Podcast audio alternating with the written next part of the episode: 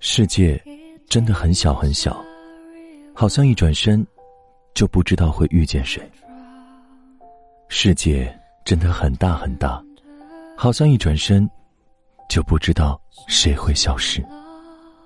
此时此刻的你，正在错过着谁，又或者正遇见谁呢？您现在正在选择收听的是《枕边杂货铺》，枕边亦是夜晚，杂货铺全是故事。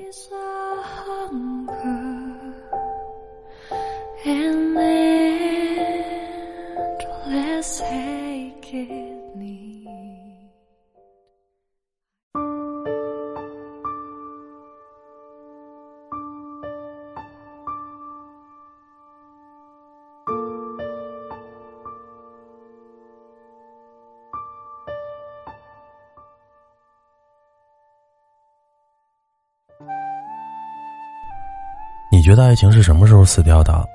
分手的时候？当然不是。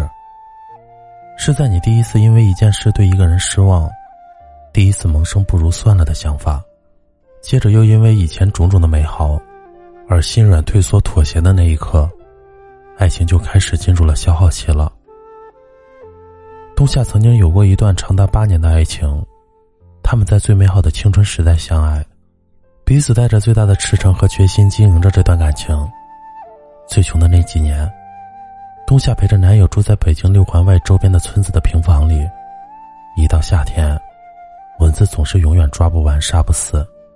冬夏撅嘴看着胳膊和腿上的包，坐在床上没完没了的涂花露水男生就耷拉着拖鞋，不放过每一个角落帮他抓蚊子。那时候，冬夏穿过最贵的衣服。是在动物园市场跟商贩磨了好久，才用三百块买下的一件大衣。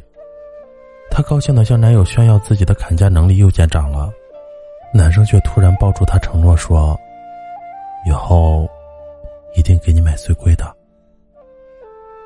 后来这几年，他们确实越过越好，从六环外的小平房到四环里的高级小区，从别人口中不屑的菜鸟到行业里小有成就的领导。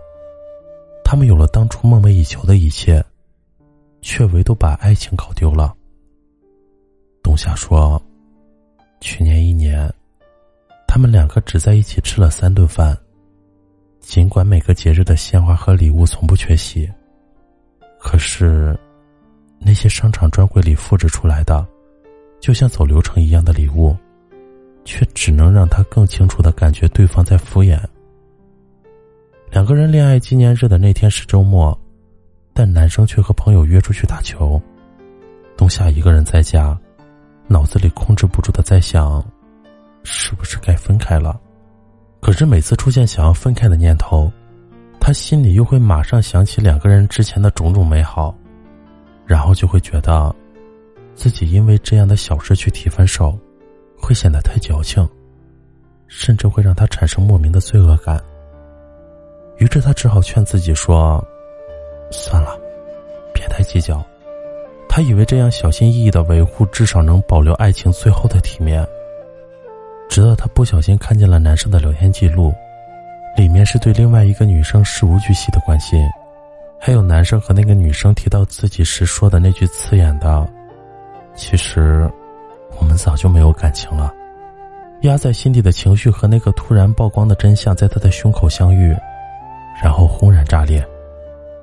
他大哭，他去质问对方，他把两个人经历过的事情一件一件的说给对方听，最后却发现，所有让他在这段感情里苦苦支撑的所谓的美好，都是很久很久以前的事儿了。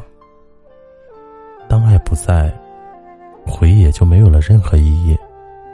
他只能接受这个结局，然后以最狼狈的姿态。从这段横跨了整个青春的感情里逃离出去。我们对爱的最大误解就是总会觉得，不爱在分开的那一刻才发生的，所以很多人都会在对爱情产生失望情绪的时候，抱着过往的回忆，自我安慰，自我劝导。我们总以为过往的美好能和眼下的幸福续航，却忽略了人会变，爱也会变。如果不爱了，就要果断离开。优柔寡断只会把最后的好感耗尽。如果把爱情看作是一个消耗品，那些过往的美好，都是爱情的余额储备，而每一次失望，则是对爱的消耗。我们无法避免生活里的磕碰和波折，所以无法阻止爱情被消耗这件事。但我们却可以选择，在一路相爱的过程里，用爱与努力，不断增加爱里的余额储备。我经常在后台看到很多的留言，听过太多的人面对爱情的日渐远离而倍感无力、无奈的倾诉。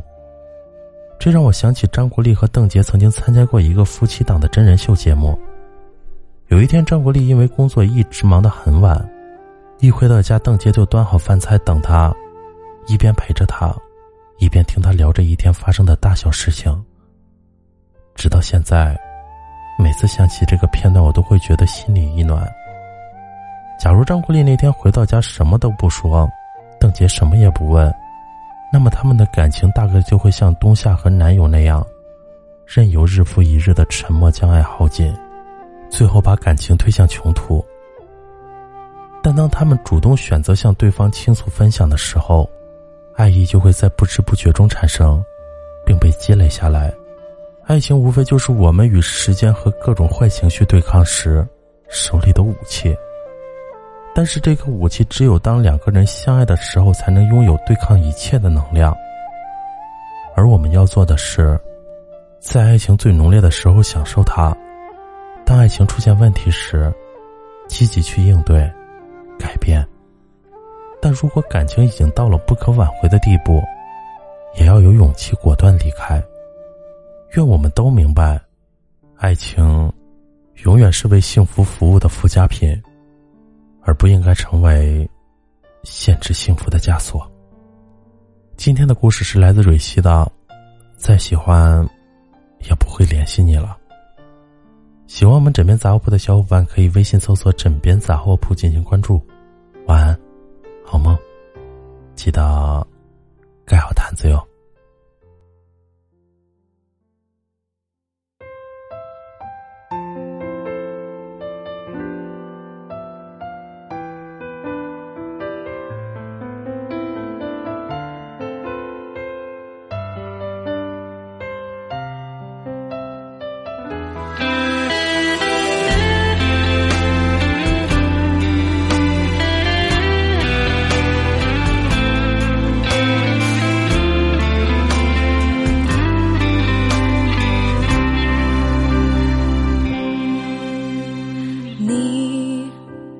总是越宠越坏我对你的关怀，都变成了伤害。